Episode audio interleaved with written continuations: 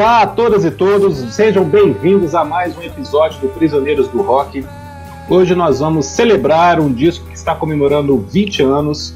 É o quinto disco da carreira do Radiohead, banda inglesa, que eu adoro, mas os meus amigos não gostam. Não é assim. Fake news! Forcei essa pauta e agora eles vão ter que falar desse disco. Aí, como represália, eles vão falar mal.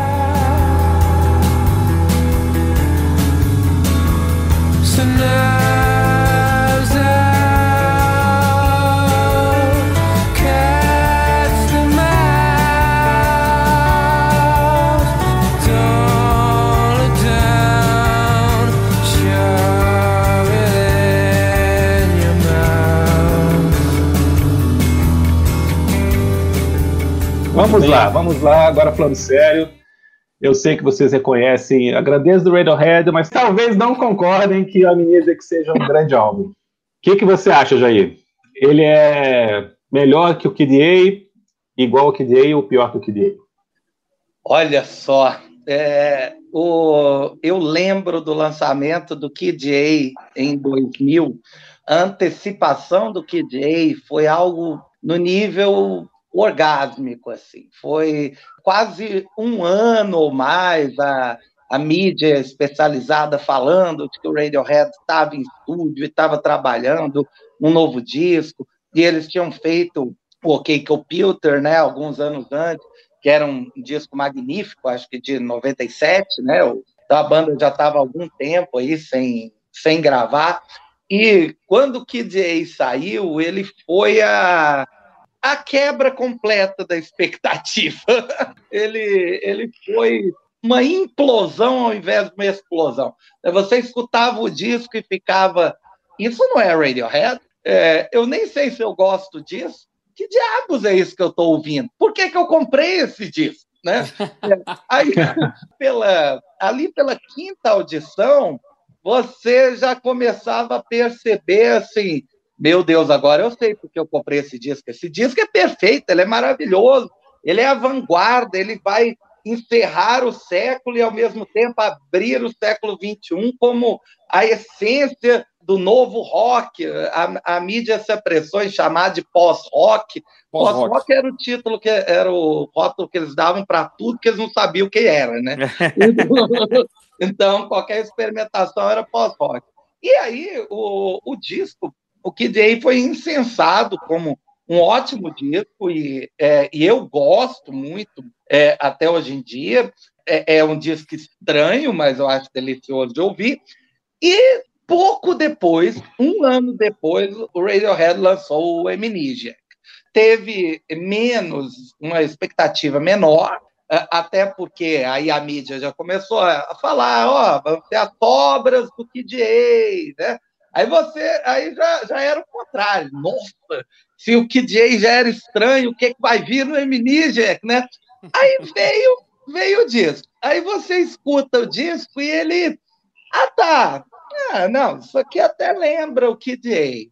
Ah, não, essa, essa aqui já lembra mais o que Computer. Não, peraí, essa música lembra uma big band tocando. então, então é, acabou é, sendo um disco completamente, novamente, para quebrar a expectativa.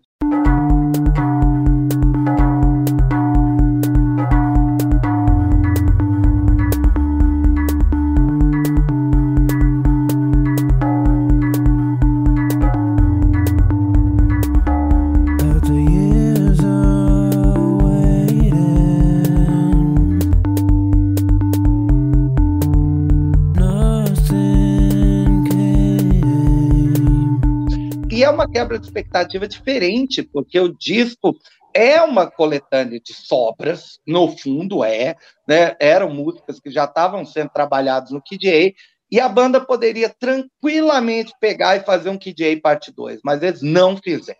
Ao contrário, por exemplo, do, do Kid A, que tem toda uma linha que conecta o disco, é realmente um disco conceitual per se.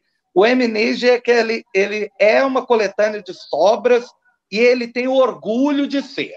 então, a cara de pau, digamos assim, da, da banda, né, é a banda na, na essência suprema dos seus poderes, né? Aquelas coisas que a gente já viu com outras bandas, né? O U2 em Heroin Ram, né? Aquelas, aquelas coisas da banda que, ah, né, eu sou fodástico, posso fazer o que eu quiser aqui.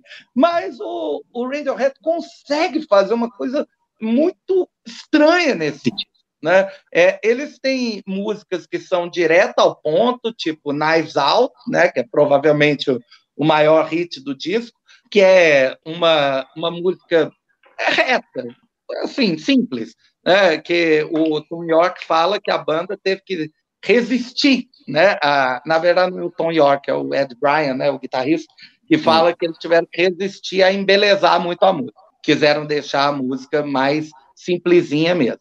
É, ao mesmo tempo, tem coisas que são pura experimentação eletrônica, né? Tipo Poke Pool Revolving Doors, que é um, né? Os caras pegaram loop do OK Computer, né? E ficaram brincando no Pro Tools, né? No, num programa de edição, né? Criando aquilo que a gente pode chamar de música.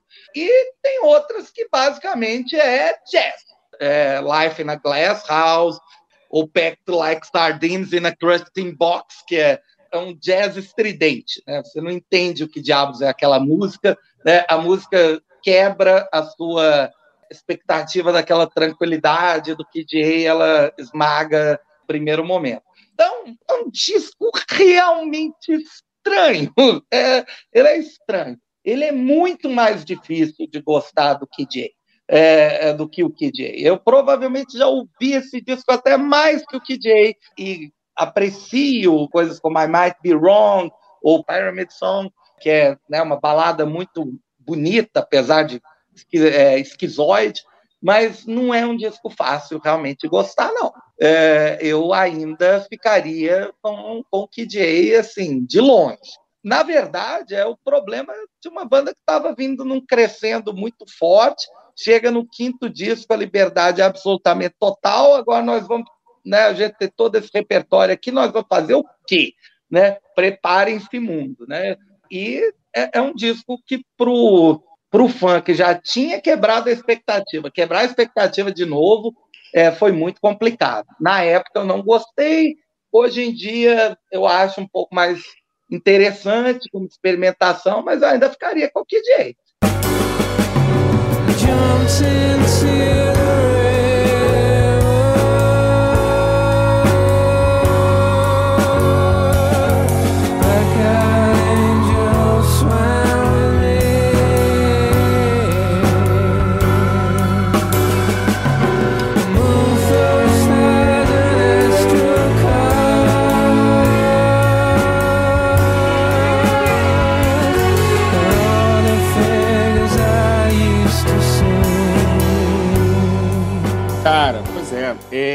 bom, eu tenho uma, uma dívida né, com Radiohead. Na verdade, eu não, eu não escutei ainda Radiohead como, como deveria, como se deve, talvez, né? Como, como fã de rock, é uma banda que eu não, não posso dizer assim que eu conheço bem e tal. É, conheço as melhores coisas, coisas mais conhecidas, mas aí a gente ia fazer essa pauta, fui ouvir é, o Kid A, fui ouvir o Amnesiac, o Amnesiac, né? E eu lembrei de uma coisa que você falou hoje. É, eu me lembro de, de, de ir na sua casa é, e você, assim, cara, você já escutou o Kid A? Não, eu não tinha escutado, já tinha um hype, né, em, em volta do disco Sim. e tal. A Bis tinha feito uma crítica, pô, chegou a, a, quarta música, o cara falou só três ou quatro frases, eu não tô entendendo nada. O crítico foi um pouco durão com o Kid A, né? É, e aí você colocou para tocar, a gente escutou um pouco, falei, cara, mas isso é muito esquisito e tal, enfim. Aí eu acho que eu, eu, relevei, assim, não, não escutei muito, até porque também nessa época, aí, 99, né, 99 virada de século, 2000, eu não tinha chegado ainda no krautrock, né? O krautrock é o, é o chamado rock alemão da década de 70, é um, é um, é uma, é um apelido depreciativo, que é Kraut, vem de Sauerkraut, que é chucrute, né? Então o nome Kraut vem de chucrute. Então tem uma coisa meio de sacanagem com os alemães. E eu não tinha parado, fora Kraftwerk, né, que eu tinha escutado, não tinha parado para escutar as verdadeiras bandas ali é, de krautrock, como Faust, Kahn, sei lá, Popol Vuh, essas bandas da década de 70 ali da Alemanha.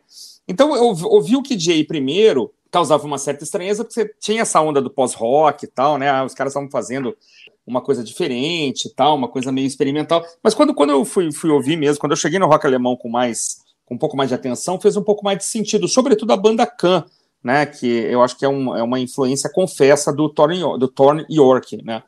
E aí eu gostei assim, depois eu descobri o que DA, acho que é uma continuação muito aceitável para o OK Computer. O OK Computer, como o Jair falou, já é um disco que, puxa, expandiu ali os, os limites da época. A gente estava saindo do grunge, tinha um certo, uma, um certo luto ali, né, do, do, do grunge.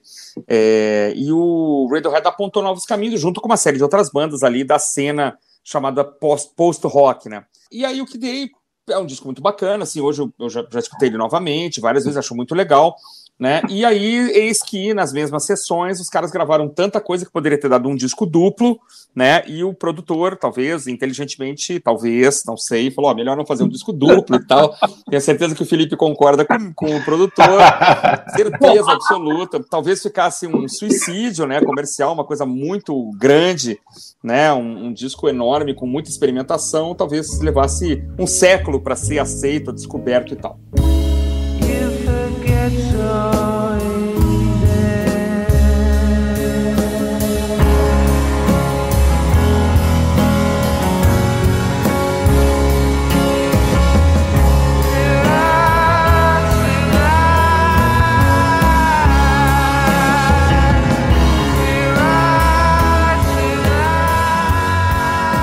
E aí ficaram essas sessões em aberto, né?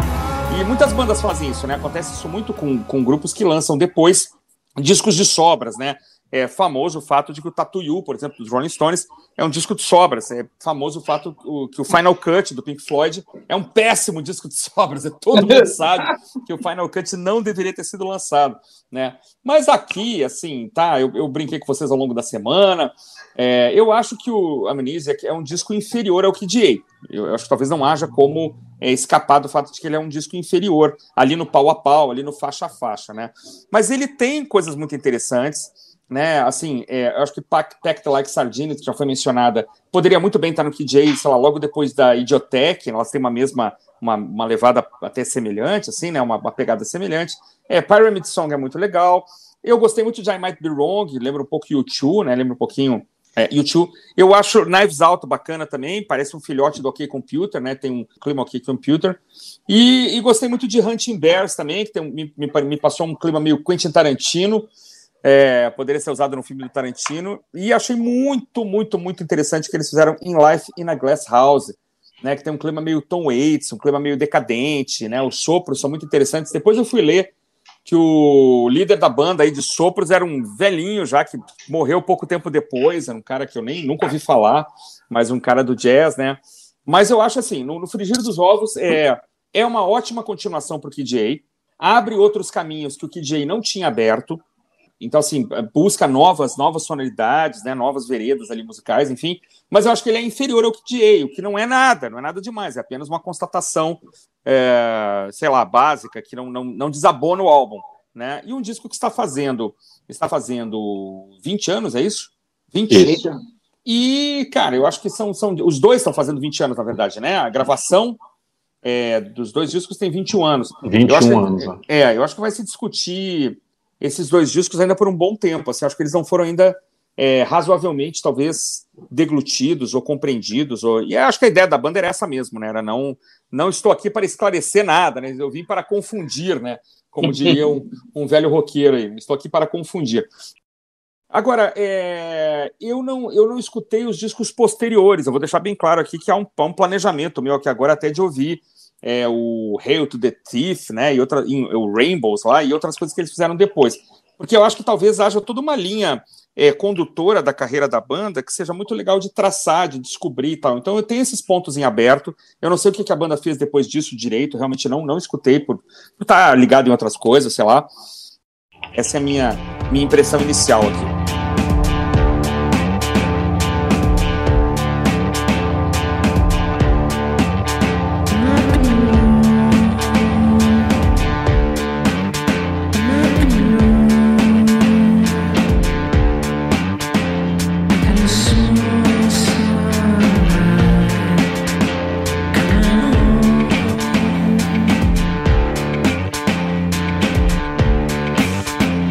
Ele não é um disco de sobras e nem é de lados B. Pelo menos foi isso que a banda anunciou na época do lançamento. Ah, olha aí. Eles explicaram que as músicas tinham sido gravadas nas mesmas sessões do Kyrie no ano hum. anterior e que inicialmente eles estavam gostando de tudo aquilo, eles queriam lançar, mas resolveram não fazer um disco duplo, como você falou. Uhum. Eles acharam que ia ser demais, ia ser um excesso realmente, talvez fosse uma coisa muito pouco compreendida. E aí eles guardaram essas músicas para lançar um ano depois. Peraí, peraí.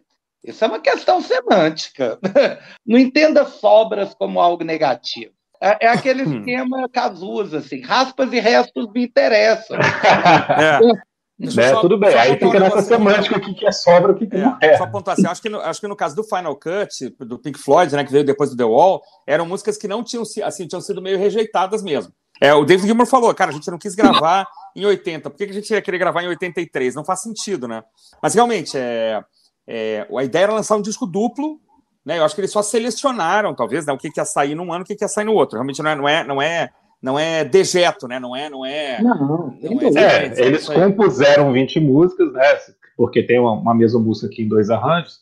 Então são 20 músicas e eles desistiram de lançar todas ao mesmo tempo e escolheram as 10, as 10 primeiras, que são o Kyrie. É que nem o Kill Bill, o filme, o filme Kill Bill do, do Tarantino. Era para ser um filme só, o cara fez dois, né? Eu acho é. que é isso. Mas sim, existe uma certa crise de identidade no Amnesic. Porque ah. o Jair definiu muito bem, o Kyrie é um disco bem mais amarrado, ele tem uma cara certinha, né? Ele tem um fator surpresa, porque você estava esperando o, o novo K-Computer e a banda simplesmente resolveu se implodir comercialmente, fazendo uma coisa muito estranha. Eles uhum. ressuscitam o pós-rock como um conceito, junto com outras bandas que estavam na mesma época lançando disso, como o Sigur Ross, uhum. o Godspeed e o Black Emperor também, que aparece nessa época. Mas o Radiohead já era uma banda muito grande, então o Kyrie chegou nas, no primeiro lugar nas paradas, todo mundo escutou, todo mundo achou esquisito, e ele ganha muita repercussão por conta disso. Amnesia uhum. perdeu esse fator surpresa, e seria estranho fazer um, um Kiribi, né? Uma, uma, mera repetição ah, não, não é do que eles já tinham feito, né? outro isso. disco tão estranho. Que então, o, é, Kiribi. Foi boa, foi boa.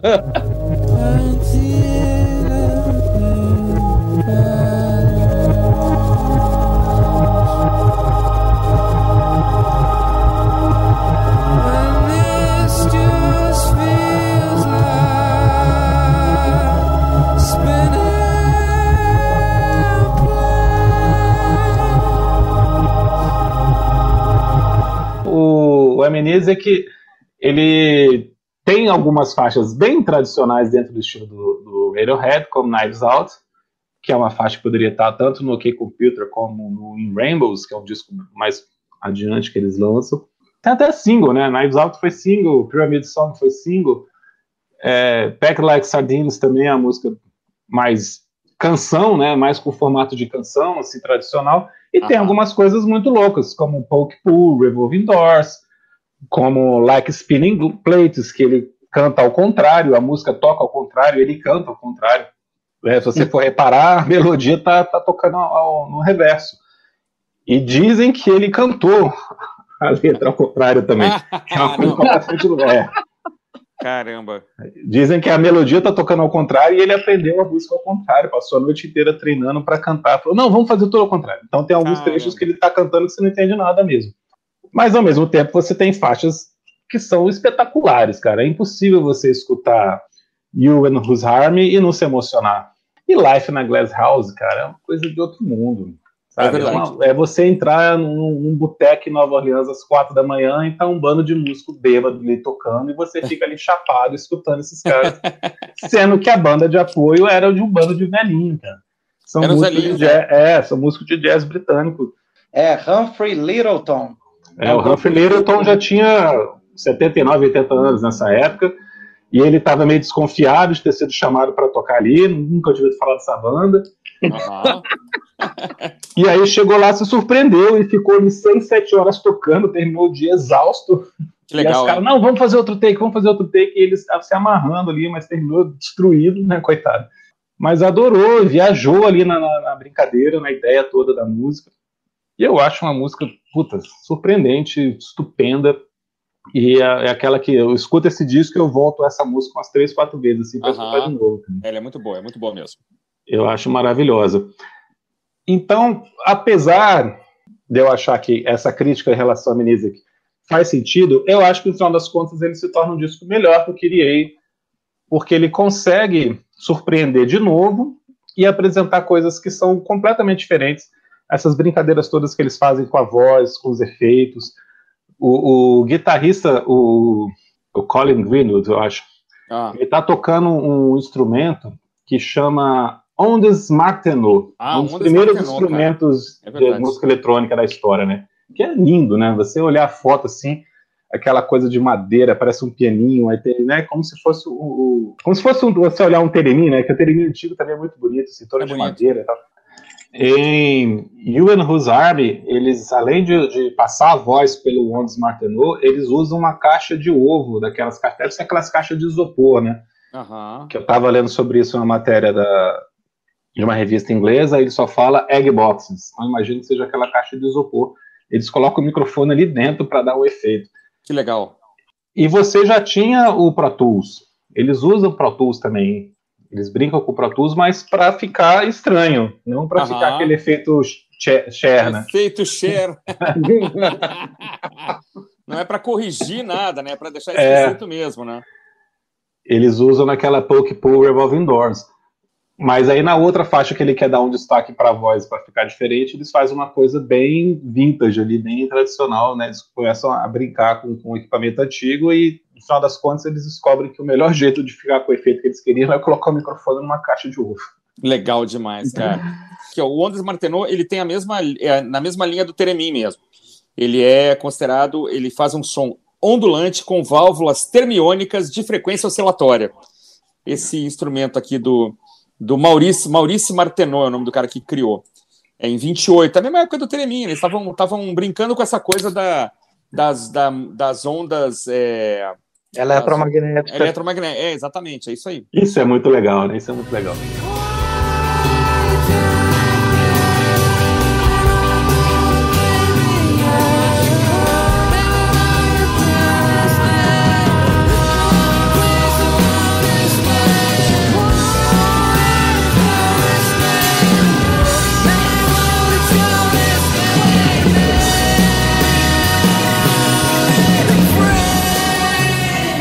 Mas, Christian, só para responder o seu questionamento que você falou no final, depois ah. do, do Amnesia, o Radiohead dá uma guinada que eles nunca mais voltam a ser tão experimentais.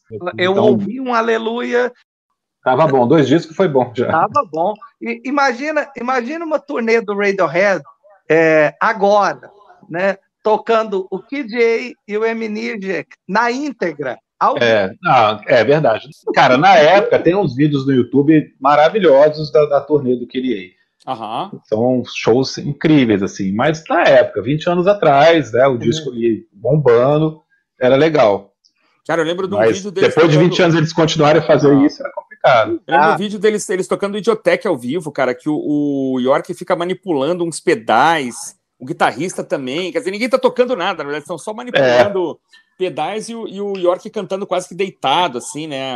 Eu acho o Diotec muito legal, assim, acho que talvez seja a melhor das músicas desse, dessa sequência toda aí, eu acho muito bacana, assim, acho que ela tem uma, uma sequência de notas, assim, que me, me deixa legal, assim, me deixa ligado. eu acho muito bacana, mas é era o que o guitarrista falava, é, pô, passei a, a vida inteira é, estudando guitarra e, e, dois discos que eu quase não toquei guitarra, né? Eu manipulando fita e, e apertando botão e tal. É, ele fala que ele descobriu que a, a mesa de gravação também era um instrumento. Aham, aham. Né? Tinha até uma história de que ele estava meio puto com essa história de não ter mais guitarra, mas ele quis fazer assim também. Ele aham. falou que, não, se eu tiver que tocar só uma falta doce aqui, tá bom. não me incomoda, cara. Mas Legal. então, aí depois do Amnesia que eles, eles partem para uma coisa que não chega a ser convencional, ah. né? eles vão misturando esses, esses tipos de som, esses estilos todos. Eles ah. não, como a gente estava falando do YouTube naquele outro programa, né? Eles não rejeitam o passado, mas começam a tentar coisas diferentes. Legal. Eles lançam um disco que eu acho absolutamente fantástico também, que para mim é um dos melhores do Radiohead, que é o In Rainbows. Oh. Que é aquele famoso disco que eles colocaram pague quanto quiser na internet. Pague quanto quiser, eu me lembro. Eu me lembro de tu pagando, sei lá, um dólar ou coisa parecida. Tu, é, em 2007. Eu é, baixei quando... de grau. É. e já tem cinco anos que eles lançaram o último disco, como eu comentei até no Drops, já tem é, cinco anos é. que eles não lançam nada. Não se sabe se vão lançar, se vão voltar a lançar também. Cara, esses dois últimos, então, cara, só para falar assim, King of Limbs e Moon Shaped, pô, não cheguei nem em pé, eu não sei nem da existência desses discos, cara. Por isso que eu digo, eu tô em débito, cara. Eu, preciso, assim, eu me sinto mal com isso. Isso não, não está correto. Ah, Crete, é, mas é, é, é, beber água de hidrante, velho. É impossível. É, eu sei, eu é, sei. É coisa demais, é coisa demais. É, a, a, a internet, desde, desde que, que a gente baixasse o que a gente quisesse, ouvisse o que a gente quisesse, ela é. fudeu a nossa vida. assim, ela... eu me sinto bem. Eu não falo isso com pesar, não. É um sentimento que me faz bem, porque é o que, é o que me impele a, a semana que vem estar tá escutando esses discos. Bom, é isso aí, meus amigos. Continuem ligados no nosso podcast Prisioneiros do Rock. Sigam a gente no Instagram. É, acompanhem também os drops que podem aparecer a qualquer hora. O Prisioneiros vai ao ar todo sábado. E é isso aí, meus amigos. Um abraço a todos aí. Até mais. Beijo. Tchau, tchau. Escutem live na Glass House. Eu só escuto Abraços. Falou, até mais. Até mais. Once again, packed like